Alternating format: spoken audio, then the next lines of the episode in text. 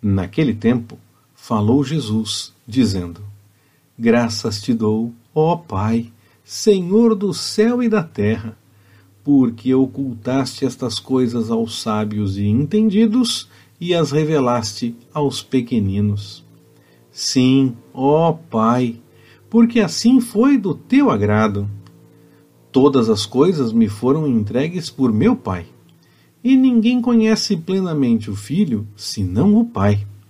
E ninguém conhece plenamente o Pai senão o Filho e aquele a quem o Filho o quiser revelar. Podemos imaginar que Jesus falava de crianças, de novos na fé em relação a quem vivia pensando religiosamente há anos. Quem sabe que ele falava de ser revelado para as pessoas comuns do povo e que os líderes religiosos não entendiam. E sim, podemos ter outras opções ainda. Isso mostra como é o reino de Deus. De nada adianta muito conhecimento se não tiver a revelação do Senhor.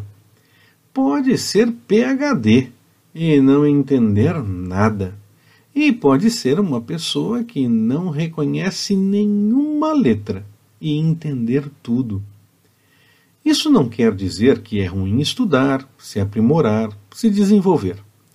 Mas se isso se tornar mais importante para você que a revelação do alto, lamento.